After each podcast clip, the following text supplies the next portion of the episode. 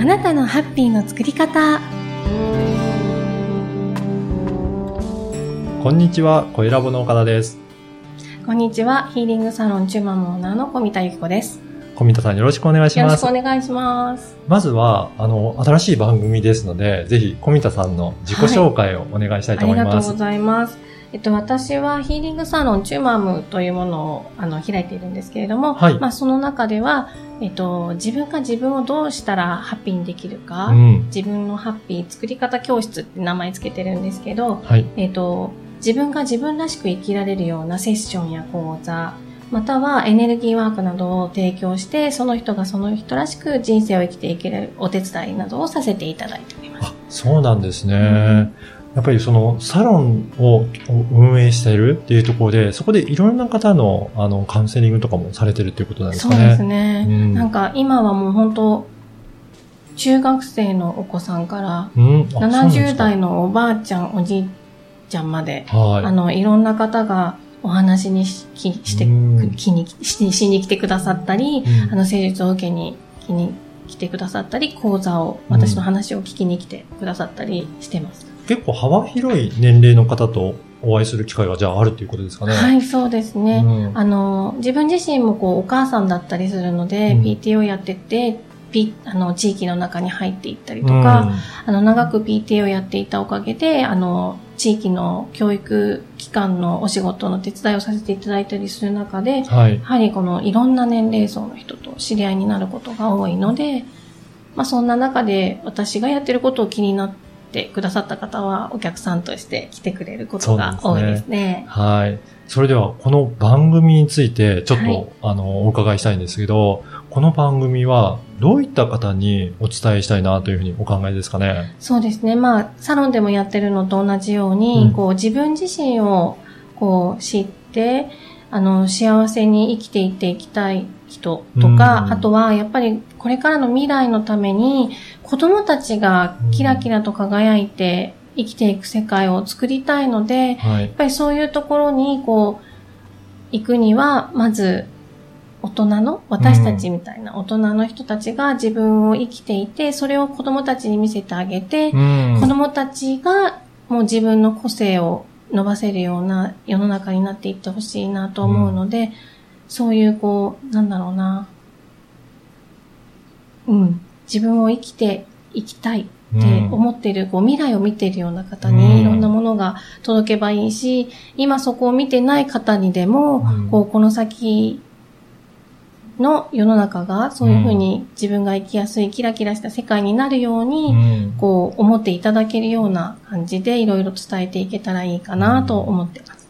だとすると、合ってます？はい、今、じゃあ、悩みを抱えているような方が、まあ、将来、うんキラキラ輝けるような、まあ、未来に対してどういうふうに自分が変わっていくか、うんまあ、そういったことのそうですね。未来に、そうですね。自分の未来を自分で作っていく。おー自分でそうそうそうですね。はい。自分の未来は自分で作っていける。うんそれだったら、こう自分が思い描いている未来を作っていこうよっていうことを、こうみんなに伝えていきたいですね。まあ大人がまずその未来を作っていけば、うんこれから先この地球上で生きていく、世の中で生きている子供たちも自分の好きな未来を作っていけると思うので、そう自分の思い描いた未来を作っていけるように、こう皆さんが何かこう気づきになることがあればいいかなと思ってます。そうですね。まずは、はい、今回、8回のシリーズでいろいろお話を伺おうと思うので、はい一つずつ、はい、あの、ステップを踏んでうんご紹介できればと思いますので、はい、お願いしおます。願いします。で、まず今回第1回なんですが、はい。どういったテーマでお話しいただけるでしょうか？今回は、はい。自分を開く、感覚を開くっていうことですね。さっきも言ったように、うんと、まず自分がどういう未来を描きたいのかって、今パッと言われてもみんな思い描けないと思うんですよね。そうですね。なかなか、ねまあ、普段から考えてないとね、うん。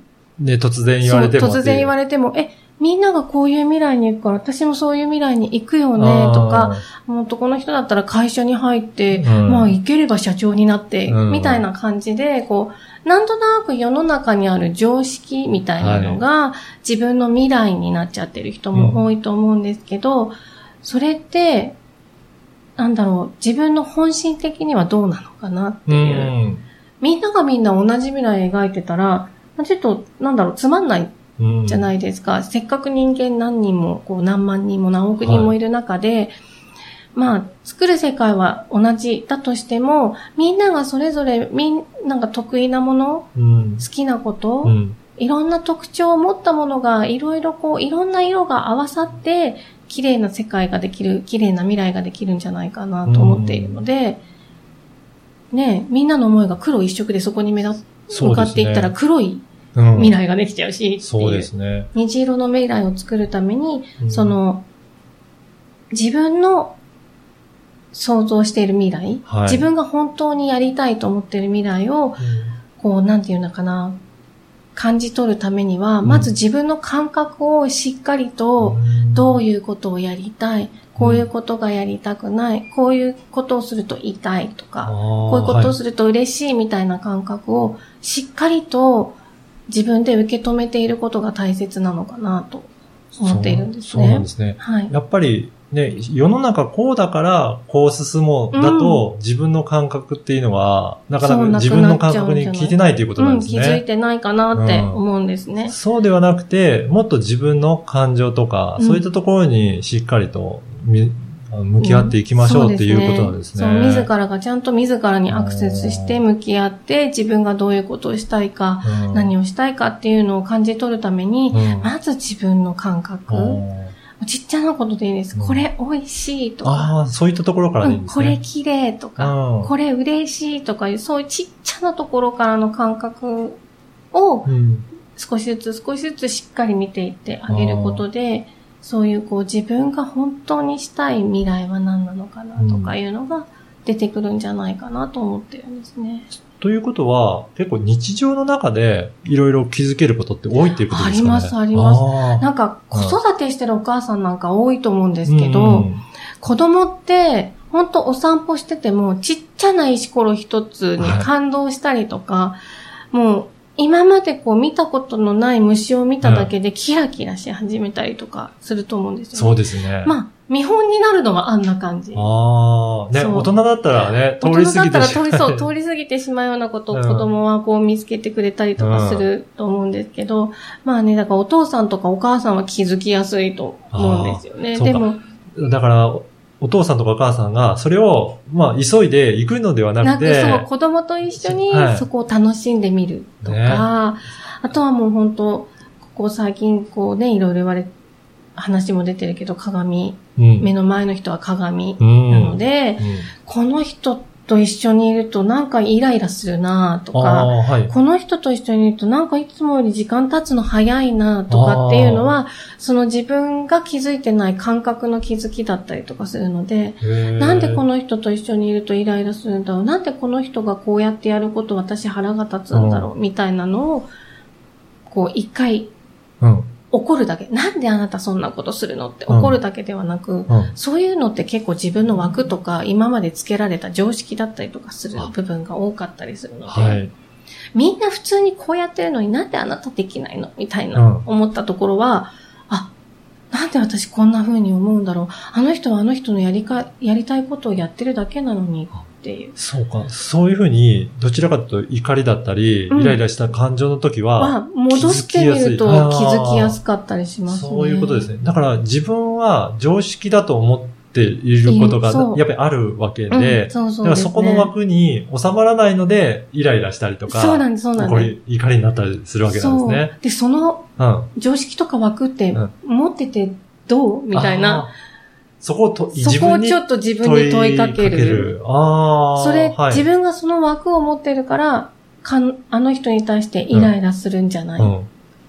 かっていうのをちょっと。なるほど。じゃあなんであの人はそれをできるんうだ？ろんうん。うその人はそれに対してそういう枠を持ってないからうんできるわけあれで。ですよね。例えば、あのーこちら急いで資料を作ってるのに、うんこの、こっちの人は、なんか、のんびりやってるように見えて、うん早くしろよ、とか思ったら、うんなんかそこを気づけるポイントだったりもするわけですそう。だかねか。ら自分ものんびりそれ作りたかったりしてたりとかするんですよ。だから仕事だから急いでやらなきゃって思ってるけど、はい本当は究極言うと、うんそれやりたいことなの、なっていう風にあそこまでも振り返っていいんですね。うん。うん。なったりとか、楽しかったら多分のんびりやってても、急いでやってても、同じ時間内に終わると。本当にやりたいことだったりとかすると、はい。自分が決めた範囲内できちんと終わって自分が満足するっていうことになれるので、うん。その、本当にその仕事やりたいの？とか、そのスピード感でやりたいの？とうん。か、はあ本当にちっちゃなことなんですけど、はい。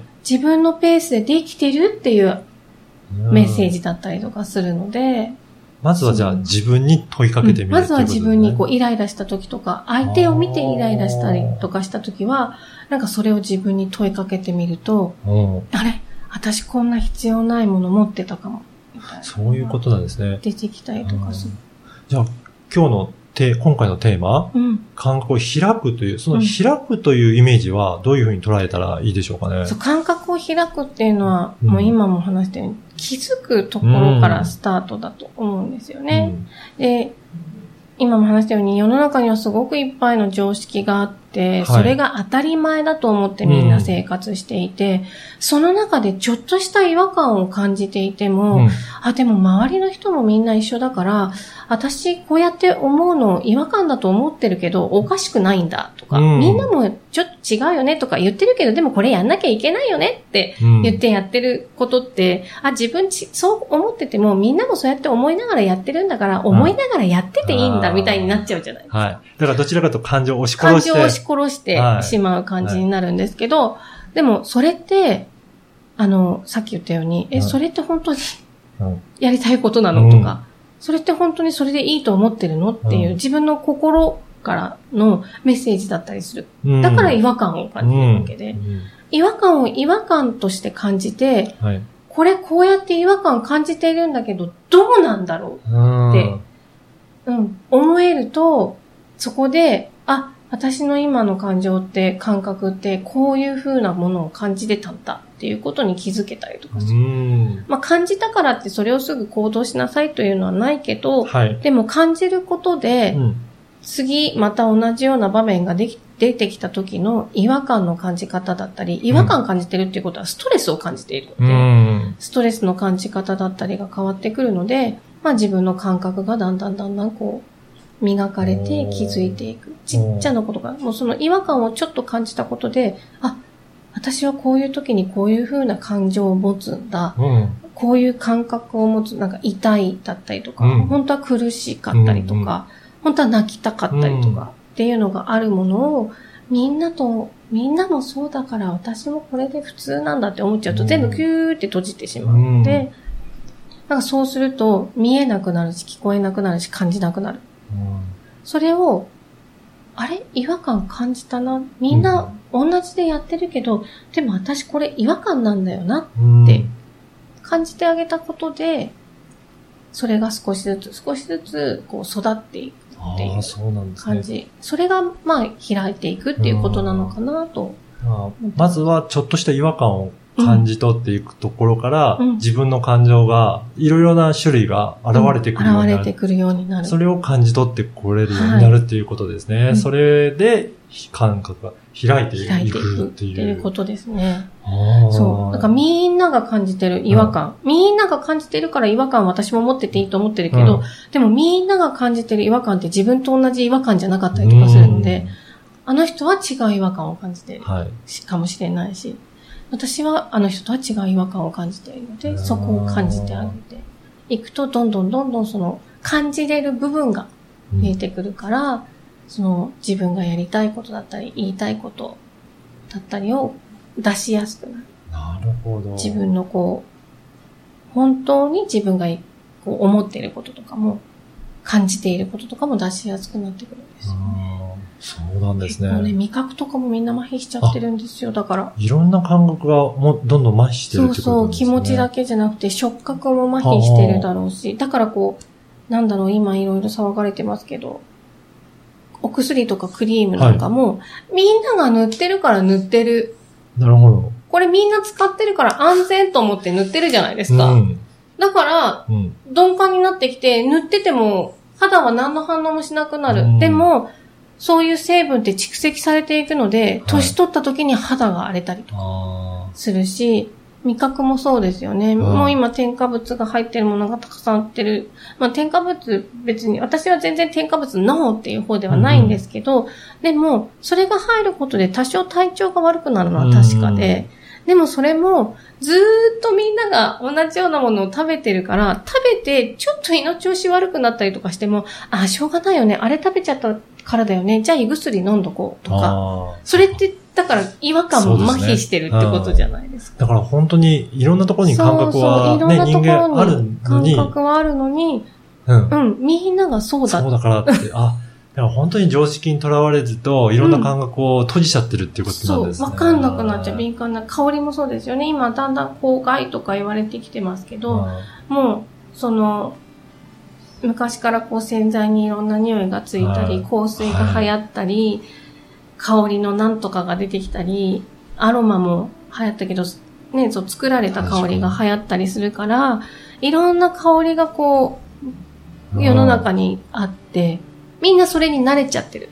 だからそれにいい匂いってなるけど、だんだんだんだんそれが増えすぎてきて、アレルギーと一緒ですよね。キャパがパンって外れてくると、みんなそれで具合が悪くなって、あ香りを嗅いだから気持ち悪くなった。みたいなもう、うんあ、あの香り私に合わなかったんだな、ぐらいまでの時は良かったけど、だんだんそれが充満してきて、当たり前だった香りが、私の体気持ち悪くなる香りにー変わるみたいな。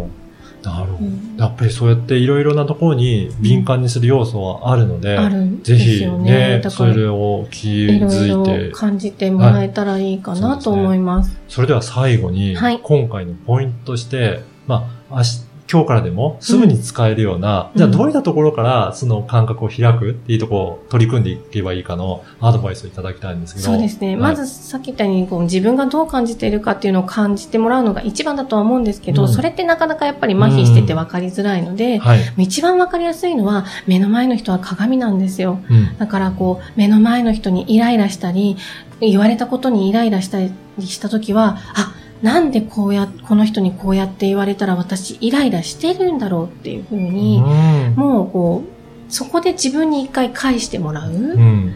な目の前で嫌なことしてくれる人は結構いろんなアドバイスをくらくれる人だと思っていて、なんかこう言われたから腹立ったって思ったら、腹立ってる私はなんであの人がこう言ったことに腹立ったんだろうっていうふうにちょっと転換して見てもらえたりとかすると、だんだんだんだんこう、あ、自分ってこういう気持ち持ってたんだとか、うん自分はこういう感覚持ってたんだとかいうのがわかるかなとは思います。これが一番やりやすいかな。はい。はい。ぜひそこから取り組ん取りでいただき組んでいただいたらいいかなと思います。はい。